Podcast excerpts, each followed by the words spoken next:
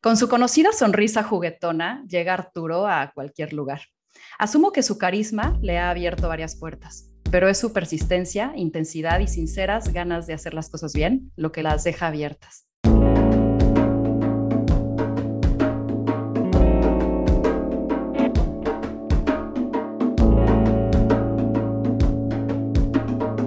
Esto es Más cabrona que bonita. Lo conocí hace unos años y dentro del tanque es uno con los que más me divierto. Llevadito, buleador, clavado y competitivo, siempre te dará pelea. Lector entre líneas, detector de oportunidades y mentes creadoras de posibilidades disruptivas, Arturo es astuto, inquieto, muy curioso y algo ardido. A veces me da la impresión de que Arturo es un niño grandote siempre dispuesto a jugar, a aprender, a curiosear, a explorar. Y creo que también me da esa sensación por el corazón grande que tiene. Director, presidente, líder de varios proyectos y grandes empresas que ni para qué mencionar. Todos aquí sabemos que Arturo es empresario y filántropo, pero se etiqueta como negociador y eso lo trae tatuado desde chiquito. Me quedo corta con lo que me representa Arturo, a quien le he agarrado una estima particular y una gran admiración porque con un trampolín que lo puede elevar como espuma, decide siempre soñar con los pies bien aterrizados en la tierra. Arturo, bienvenido a Más Cabrona que Bonita. Esa, esa introducción me gustó, ¿eh? Fuera, fuera de lo de ardido, que me ardí. Pero muy buena, muchas, muchas gracias, Vic. La verdad es que es mutuo ese, ese cariño que nos hemos agarrado en, en Shark Tank juntos y, bueno, el tiempo que hemos tenido la, yo la suerte de convivir contigo y de verdad te agradezco mucho por la, por la invitation. Ay, muchísimas gracias, Artur. Es un placer tenerte aquí. Y te cuento un poco que vamos a empezar con estas preguntas rápidas que tanto me gustan. Así que lo primero que se te venga a la mente, no te me pongas nervioso, es para entrar en calor. Pero esas, esas normalmente hacen al final ya que estás medio calientito, así en frío, vámonos. Así en frío, mano, de 0 a 100. ¿Anonimato o reconocimiento? Anonimato. ¿El peor defecto del ser humano? El odio. ¿Un gran consejo que te hayan dado? Siempre mirar al cielo con los pies en la tierra bien fijos. ¿Cuál es una frase que te gusta? Cada quien es el arquitecto de su propio destino, amado Nervo. ¿Y el pensamiento que más te visita?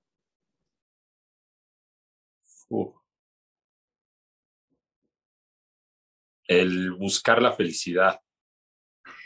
Uno de los libros que más te haya impactado en tu forma de pensar. El negociador. Yo nunca, nunca. Digo mentiras. ¿Cómo te relacionas con el fracaso? Me, lo, lo he tenido muchas veces, lo aguanto, me, lo lloro, me paro y le doy para adelante.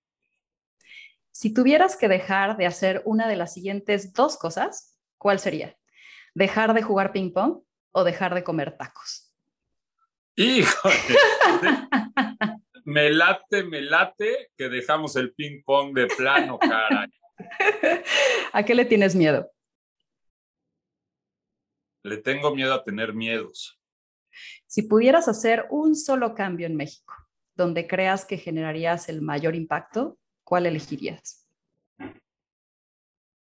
El combatir la pobreza.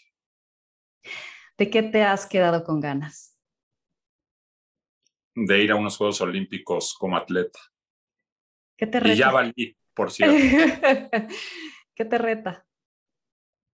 Me reta la vida todos los días, me reta el hacer feliz a mi esposa y a mis hijos, me reta el, el, obviamente, el ser feliz yo todos los días, que parecería que la felicidad es un destino, pero es un camino diario y ese camino me reta todos los días. Arturo, en una palabra. Buena onda. ¿Cómo te gustaría ser recordado? Como alguien que dejó un granito de arena para que, para que alguien más saliera adelante. puedes respirar. Terminamos. Oye, Artur, quiero viajar en el tiempo contigo. ¿Cómo era un día en tu casa cuando eras chico? Llévame ahí. Fíjate que soy el más chico de cuatro hermanos por mucho. O sea, el que me... Miguel, mi hermano, que es el que me sigue, me lleva 10 años y Alfredo, mi hermano, que es el más grande, me lleva 17. Entonces, se burlan de mí porque les decía que yo tuve una infancia un poco solitaria, o sea, eh, estaban mis papás siempre, gracias a Dios, soy de una familia súper unida, súper bonita, con unos valores firmes, eh, claros, padrísimos, pero, pero te digo, esa diferencia de edades, pues yo cuando tenía 10 años, mis hermanos ya no estaban en mi casa nunca, ¿sabes? Y pues mi papá se iba a chambear, mi mamá tenía sus compromisos. Entonces yo recuerdo mucho a ingeniármelas, ingeniármelas para, para hacer mi tarea o para jugar y, y a ver, que no, no quiero que quede ahí como el niño abandonado, no para nada, porque siempre fueron muy cercanos y siempre eh, hubo mucho cariño y mucho amor en mi casa. Pero sí, me, me acuerdo mucho de, a ver, jugar a, con la raqueta de tenis y la bola contra la pared del patio, ¿sabes? O eh, irme alrededor del jardín a ver de cuántos tiros de fútbol le daba toda la vuelta al jardín, yo solito. Entonces, este, pero, pero a las ocho de la noche llegaba mi papá, nos sentábamos a cenar en un cuarto de televisión y era mi highlight del día. Eh, los fines de semana siempre comíamos juntos cuando estaban mis hermanos, porque mis hermanos todos se fueron a estudiar fuera de México. Yo fui el único que, que nunca hice eso. Este, eh, mi papá era mi sensei, mi ídolo, mi máximo. Entonces, eh, yo extraño muchísimo esas conversaciones. Mi papá era un cuate que nunca jamás, nunca jamás habló mal de nadie. Era increíble. Hablaban mal de los políticos, por ejemplo, en la comida. Y mi papá decía, ¿te consta? ¿Sabes? O sea, tú lo viste robar, ¿no? Eh, era un cuate eh, súper positivo, súper con los pies en la tierra, muy, eh, muy con valores firmes, pero como no te puedes imaginar, y un tipazo, o sea, era una muy buena persona, de verdad. Y mi mamá, que gracias a Dios todavía está, está con nosotros, era una señora con una personalidad arrolladora, con un porte impresionante, eh, más firme que mi papá. Mi papá nunca jamás me acuerdo que me haya levantado la voz. Mi mamá sí me ponía mis regañadas. Y la verdad, mis hermanos, cada uno con una personalidad súper diferente. O sea, con decirte que uno este, fue político, otro fue músico y el otro fue pateador de fútbol americano. O sea, a ese grado. Oye, Artur, ¿con qué soñaba Arturo de niño? Y si alguno de esos sueños ya se cumplió. Mira, soñaba muchas veces con ser futbolista y se me cumplió no profesional, pero toda mi vida hasta el día de hoy juego fútbol y me encanta y me vuelve loco. Eh, soñaba con ser exitoso en los negocios y creo que ese, pues ahí más o menos voy bien. Eh, soñaba, eh, tengo que confesar que de repente con ser presidente de la República y eso yo creo que ya no, pero pues nunca... Y puntos suspensivos. Puntos suspensivos. Oye, Artur, si pudieras invitar a Arturo de 18 años, ¿qué plan armarías hoy con él y qué consejo le darías?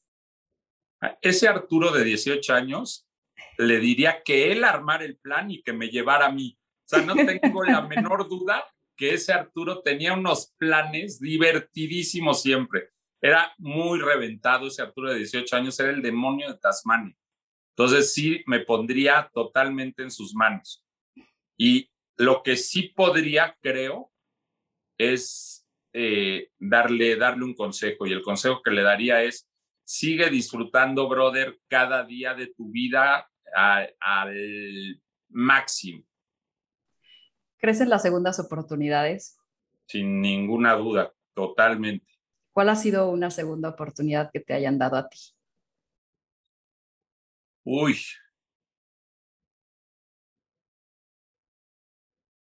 hijo, no, no, no, no me acuerdo de alguna en específico, pero sí, sin duda he tenido varias y sin duda creo muchísimo en las segundas oportunidades. A ver, me acuerdo, por ejemplo, eh, que era malísimo en la escuela y que tenía pésimas calificaciones y, y entonces siempre le decía a mis papás, ahora sí, de veras que ahora sí, y entonces, pero eso no, no me dieron segunda oportunidad, me dieron como 332 oportunidad. ¿Qué es aquello, Artur, que el tiempo más te ha enseñado? A darle cada vez más valor a las cosas que menos precio tienen. ¿Cómo defines ambición y cómo ha jugado la ambición en tu vida?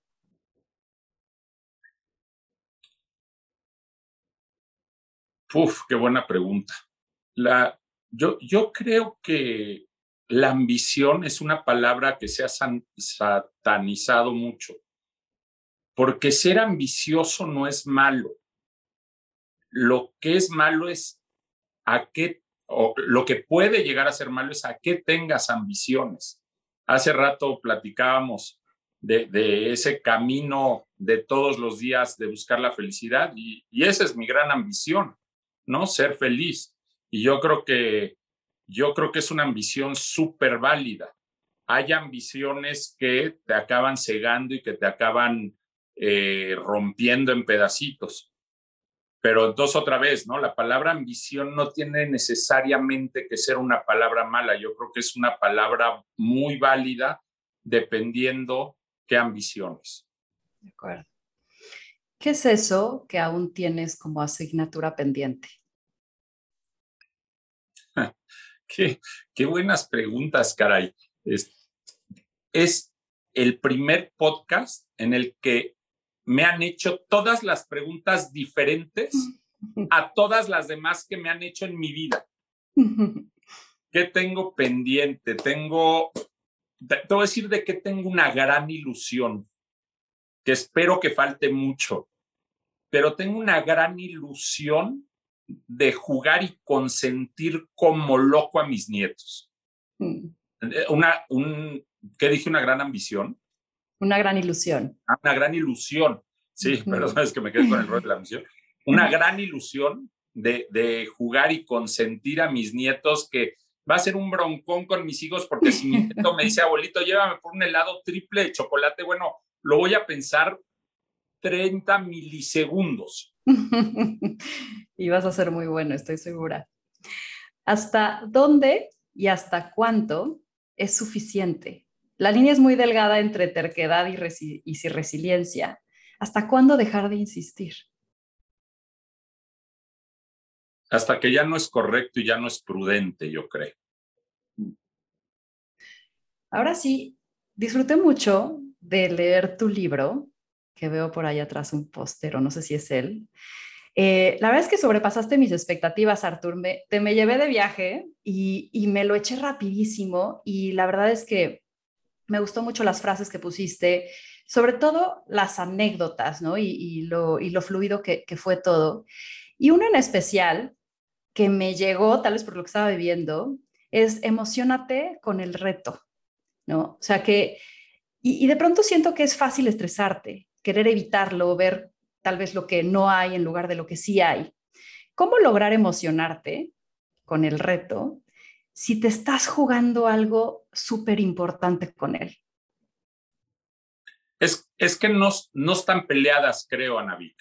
O sea, no está peleada la emoción con el mega estrés. Es más, te diría que todavía peor. Si no te estresas, esa emoción no puede ser tan grande como, como puede llegar a poder ser. Eh, yo creo que cualquier reto que no te emocione, hijo, hay que tirarlo de lado. Y cualquier reto que te emocione y no te estrese, algo no va tan bien.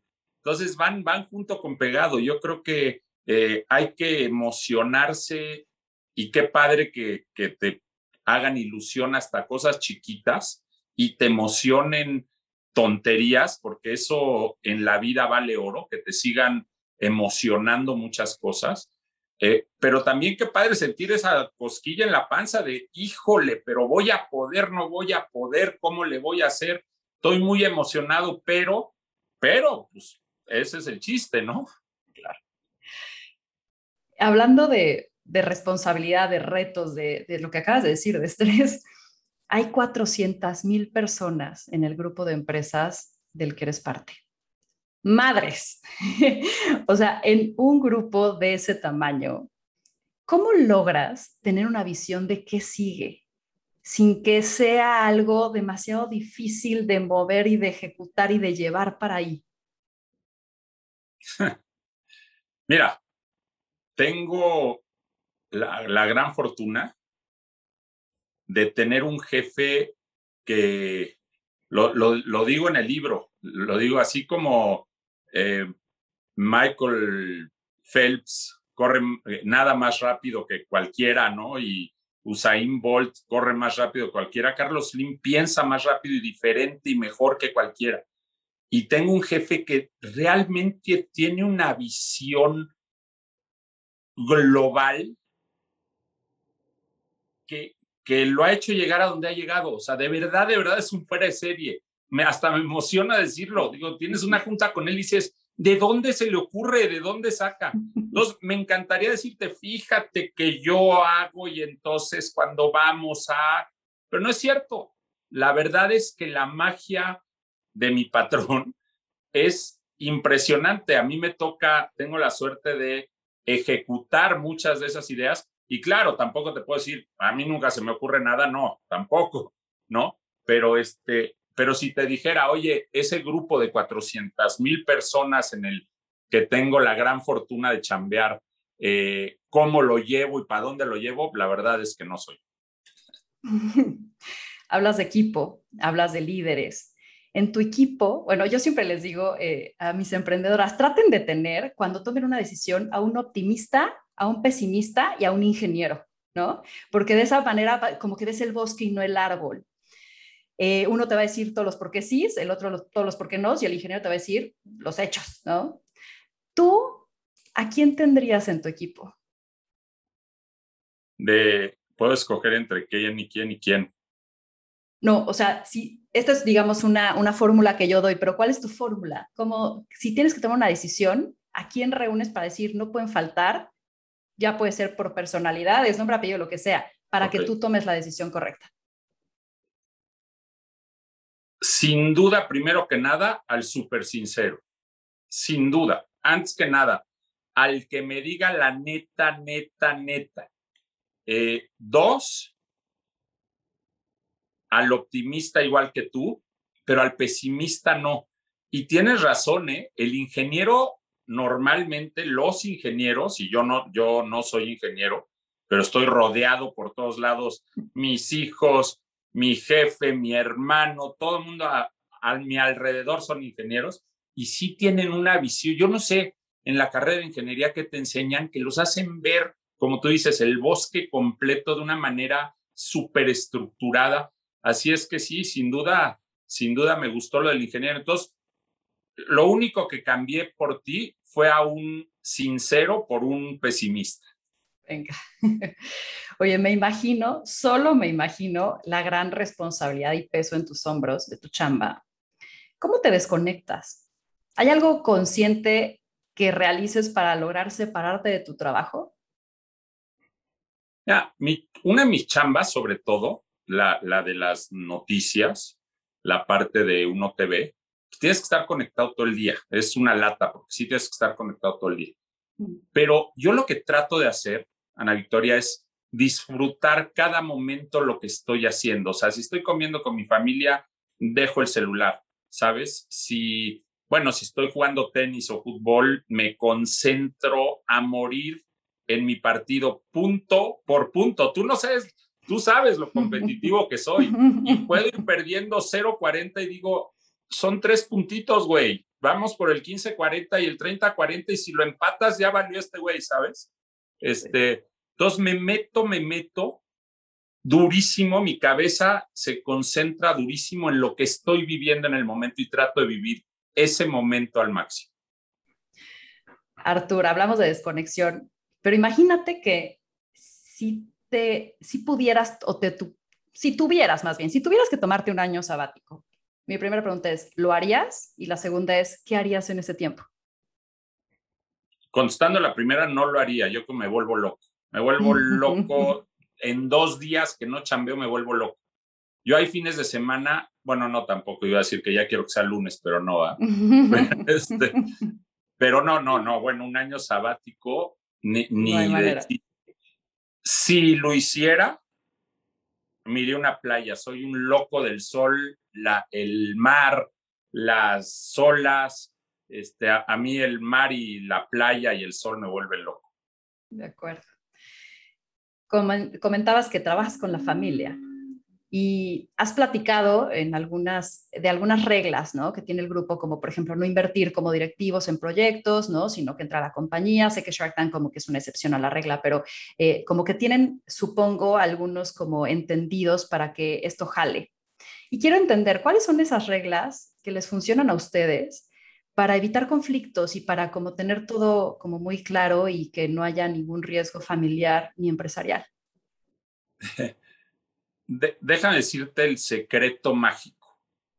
El secreto mágico se llama amor, respeto y cariño el uno por el otro.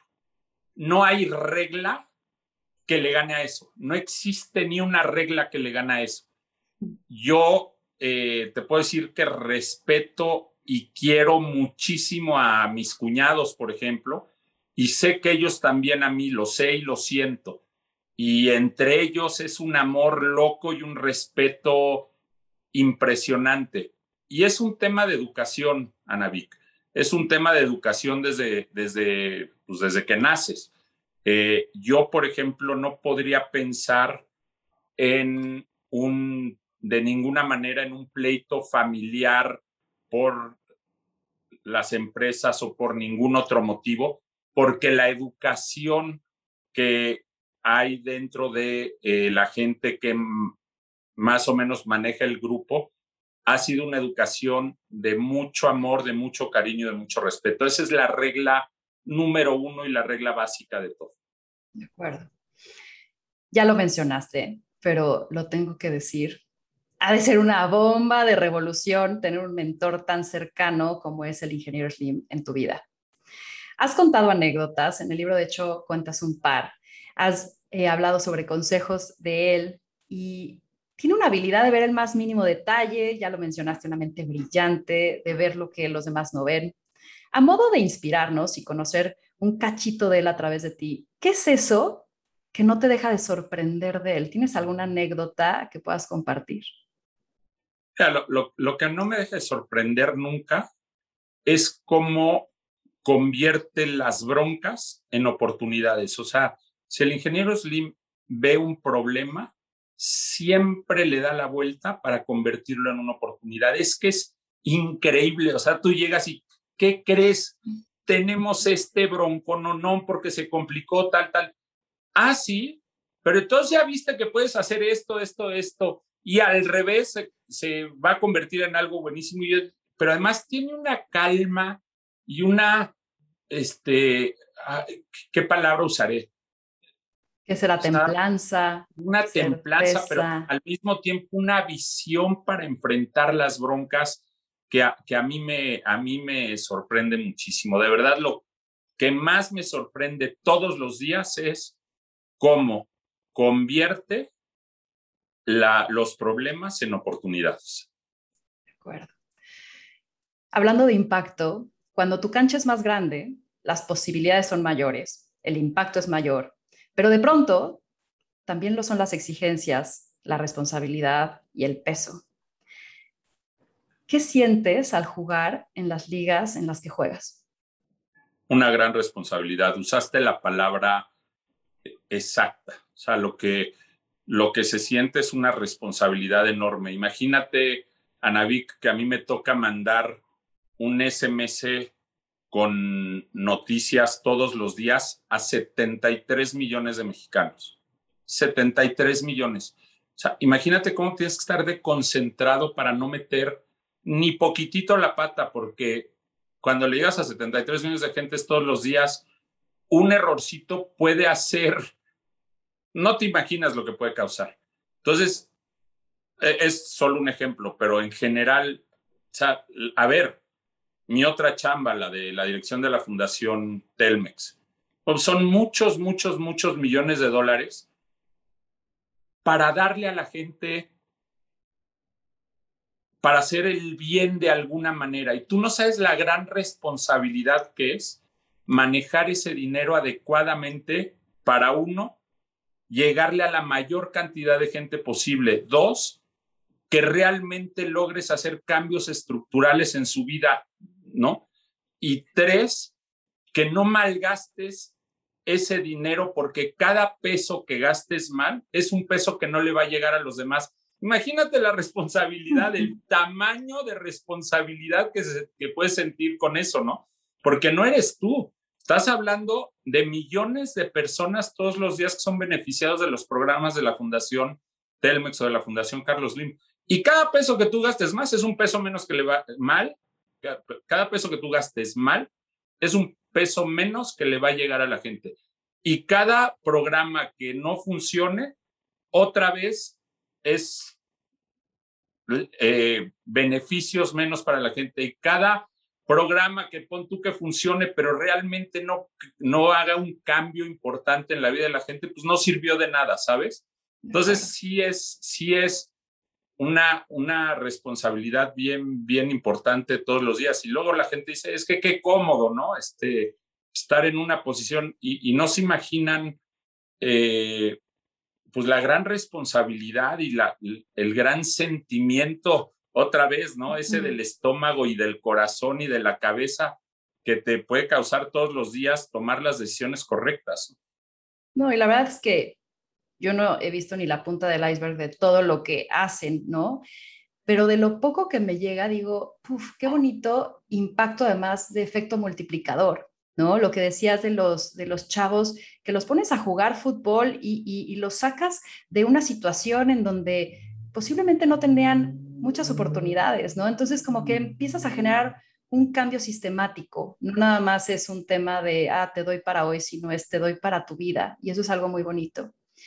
Y pues justo, tus acciones cambian el rumbo del país. O sea, podríamos decir que trajiste el Internet a México, ¿no? ¿Cómo me tocó, me tocó participar en esto. Justo, justo le decía a uno de mis chavos el otro día, qué padre, cabrón. imagínate que te toque haber traído el Internet a México, o sea, está cañón. Me sentí viejito, muy viejito, ¿no? Pero, pero sí, y, y más que traerlo, porque para ser, para ser honestos, el primero que trajo la primera conexión a Internet fue, fue la UNAM, eh, fue el masificar el Internet en México, ¿no? Y, y, fue, bueno, pues ahí lo cuento en el libro, ahí lo has leído, una chamba este, increíble. Yo no sabía qué cable se conectaba a dónde y por qué y a dónde llegaba, pero entonces ahí es donde entran los equipos, que empezabas a decir algo de los equipos, ¿no? Entonces conseguí dentro de Telmex, que tiene a los mejores ingenieros de México, al especialista en conectividad este, y ancho de banda y bla, bla, bla, ¿no? Y él se vino a trabajar a, mi equipo y él me explicó, a ver, de tu computadora que suena... ¿Te acuerdas? ¿Tú te acuerdas de ese sonidito? No, ¿cuál, Artur? ¿Cuál? Ah, exacto. Claro que me acuerdo. bueno, pero de ese cablecito, ese par de cobre que llegaba a la caja de distribución de abajo de tu casa, que llegaba a la central, que se iba a otra central internacional que llevaba un cable de fibra óptica un nodo en Estados Unidos, que ahí se conectaba el www. bla, bla, bla, ¿no? Muy, muy impresionante haber aprendido de cero cuando ya tenía la chamba de director de Internet de Telmex, ¿no? Claro, no, no, no, o sea, me, impresiona y, y, y justo mi pregunta era de, ¿cómo te mantienes aterrizado? Porque teniendo como un tablero de juego de mesa, ¿no? ¿Cómo de pronto dices sí, pero, y supongo que es por los valores, ¿no? Que te vuelves a decir, bueno, pues me aterrizo acá, ¿no? Pero es muy admirable también eso de ti. Una pregunta sobre la controversia, que como déjame, déjame comentarte algo, es que eh, eh, y me lo comentan mucho y lo agradezco mucho, ¿no? Oye, ¿cómo te mantienes aterrizado? Y a mí me da un poco de risa porque yo no entiendo quién no, ¿sabes? O sea, no entiendo por qué carajos, y perdón que use la palabra, hay quien se siente más que otra persona o se siente mejor que otra persona como persona, ¿no? Puede ser mejor jugando ping pong y sí me siento mejor, ¿no? Pero, pero como persona, ¿con qué derecho o qué hiciste o por qué crees que puedes hacer sentir a alguien menos que tú? ¿Sabes? Entonces, como yo no entiendo eso, que alguien lo puede hacer, entonces, pues menos lo podría hacer yo. Entonces, cuando me preguntan, pero ¿por qué te mantienes aterrizado? Como que yo no le veo el chiste, ¿no? Yo lo veo como de lo más normal, o sea, como que no tiene por qué no ser. De acuerdo. Oye, Artur, sobre la controversia de invertir en descubrir el espacio y el costo de oportunidad de ese dinero aquí en la Tierra, cuando, a ver, ambos pueden tener un impacto positivo masivo, ¿no? En la humanidad. ¿Cuál es tu postura ante este tema? Yo creo que, yo creo que se vale, yo creo que se vale. Y, estos cuates que están invirtiendo en todo este tema del espacio, son cuates que están creando millones, literal, millones de empleos.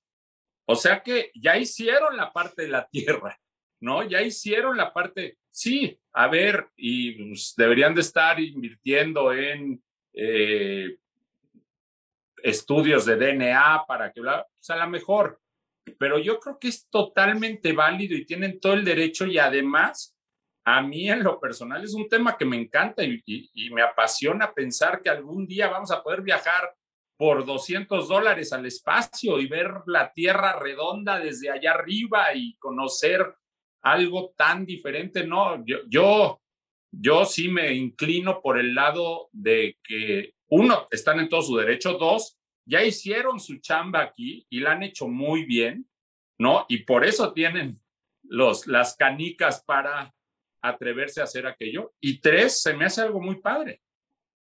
Sí, seguramente esa era la discusión también cuando se inventó el primer avión, ¿no? Y cuando ha habido como estos eh, momentos de antes y después en la evolución. Artur, eres una persona pública, tienes una trayectoria propia que atrae los focos, la atención, la gente quiere saber de ti. ¿Qué puede ser lo gratificante y lo pesado de esto?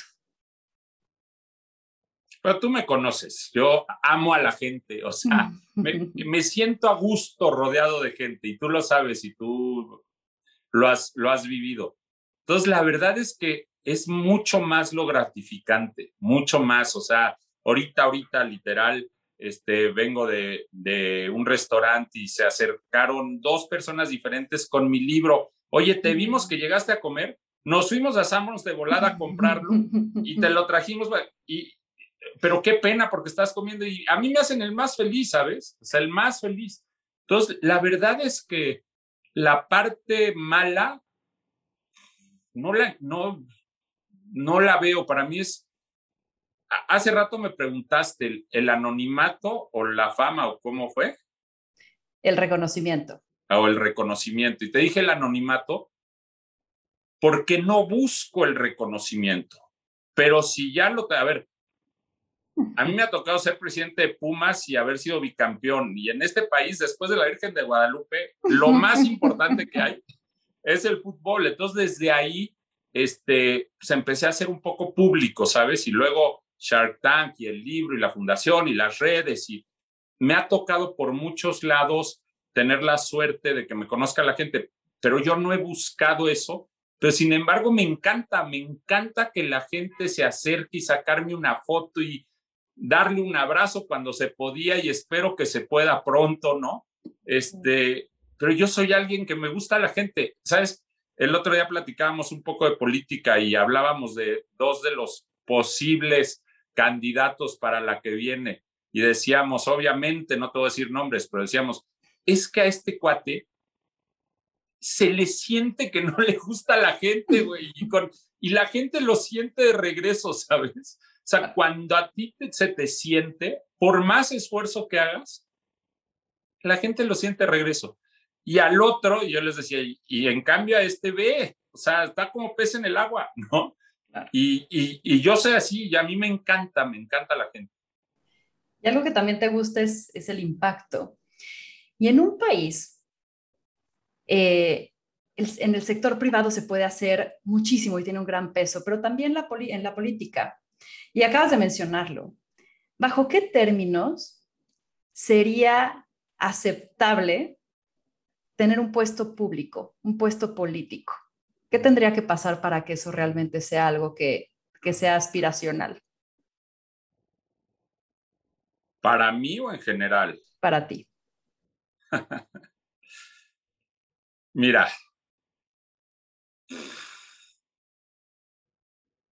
yo, yo, te voy a decir que me preocuparía mucho de aceptar un puesto público. Yo estoy acostumbrado a que las cosas pasen, a que las cosas se hagan.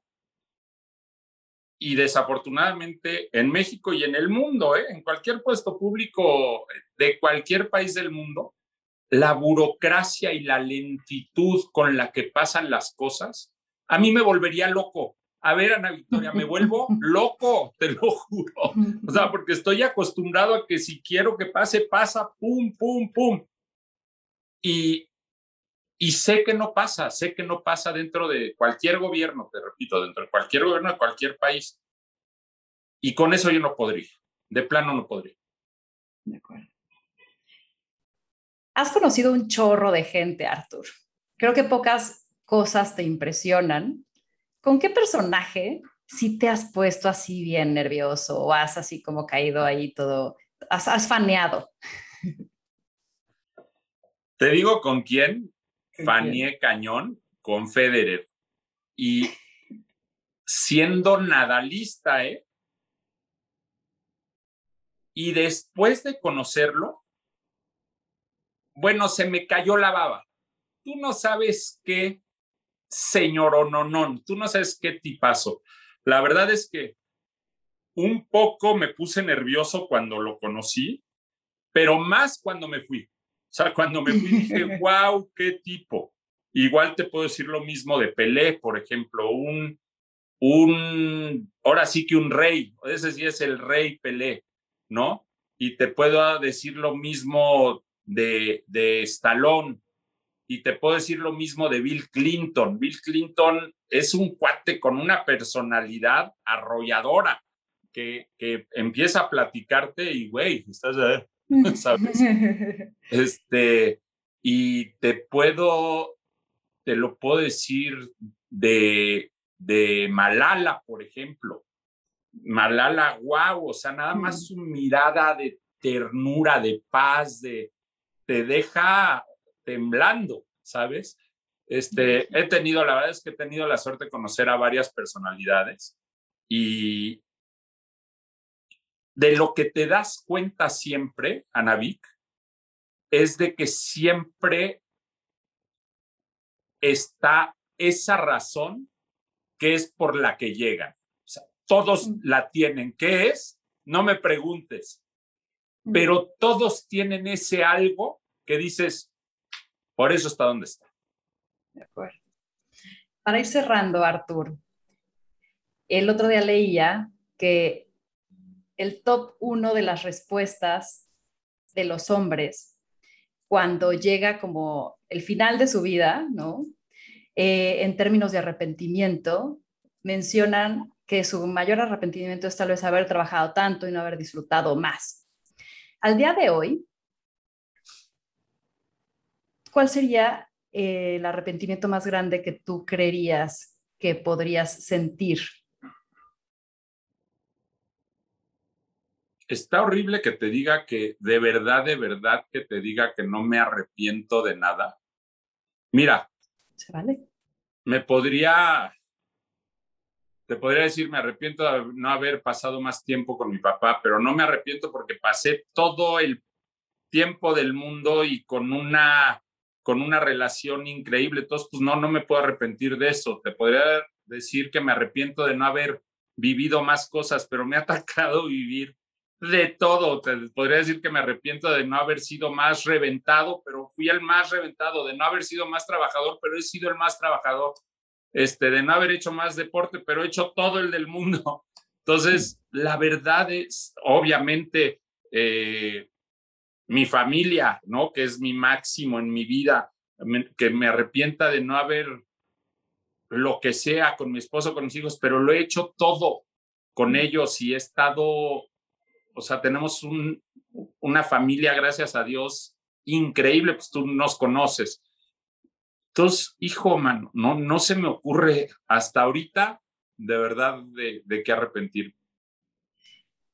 Y esta última, penúltima, esta penúltima es para mí. ¿Qué consejo me darías a mi mujer de 37 años? ¿A ti, mujer de 37 años, o a ti, Ana Victoria? Porque tú eres un. A mí, Ana Victoria. Un monstruo ahí diferente. a mí, Ana Victoria. Eh, yo te diría que sigas exactamente como lo estás haciendo, cumpliendo cada sueño, cumpliendo cada cosa que te metes en la cabeza, haciéndolo con cariño, haciéndolo de corazón, haciéndolo con alegría. Tu alegría a mí me impresiona muchísimo, me encanta como siempre con una sonrisa, con una broma, a veces pesadísima o a veces muy este light, pero, pero siempre con ese humor entre negro y sabrosón. Este, yo, el consejo que te daría a ti, Ana Victoria, es keep going. Mm. Muchas gracias, Artur. Y un último mensaje que quieras compartir a esta audiencia de mujeres emprendedoras que nos escucha. No, pues decirles que, que, que tengan bien claras sus prioridades, que cada quien querrá cosas diferentes, pensará que lo mejor para ti es esto o el otro. Y todo es válido, pero no te desvíes de lo que tú quieres, de lo que tú crees que es lo mejor. Si tú crees que eh, chambear y tener tu empresa, si tú crees que quieres dedicarte a tu familia, si tú crees que quieres ser la próxima presidenta de México o si tú crees que quieres dedicarte al ballet clásico y es lo que realmente te apasiona. Nada más hazlo teniendo bien claras tus prioridades, qué va primero, qué va después, qué va cuándo, este, qué va por qué. Y si tienes claras tus prioridades y realmente sigues el camino de lo que tú quieres y sueñas, yo creo que te va a ir padrísimo y te va a ir muy bien. Y termino con una frase que citaste en tu libro, el negociador, que para quienes no lo tengan, la verdad es que sinceramente lo reconozco, lo, reconozco, lo recomiendo y lo reconozco, eh, que dice así, un líder lleva a las personas a donde nunca habrían ido solas. Gracias, Artur, por hoy transportarnos y dejarnos viajar contigo en esta plática. ¿Qué te pasa? Mil, mil gracias, Vic. De verdad, este, no sabes lo que, lo que aprecio esta plática, sabes cuánto, cuánto te quiero y mandarles a todas las chavas de Victoria Fest un abrazo con mucho cariño y desearles que, que al final del día, otra vez, y aunque suene súper repetitivo, al final del día hay que ir día a día tratando de ser felices y eso es lo que más les deseo en el mundo, que cada uno de sus días sea muy feliz. Gracias y bueno, esto fue más cabrona que bonita dentro del Victoria Fest. Gracias, Arthur.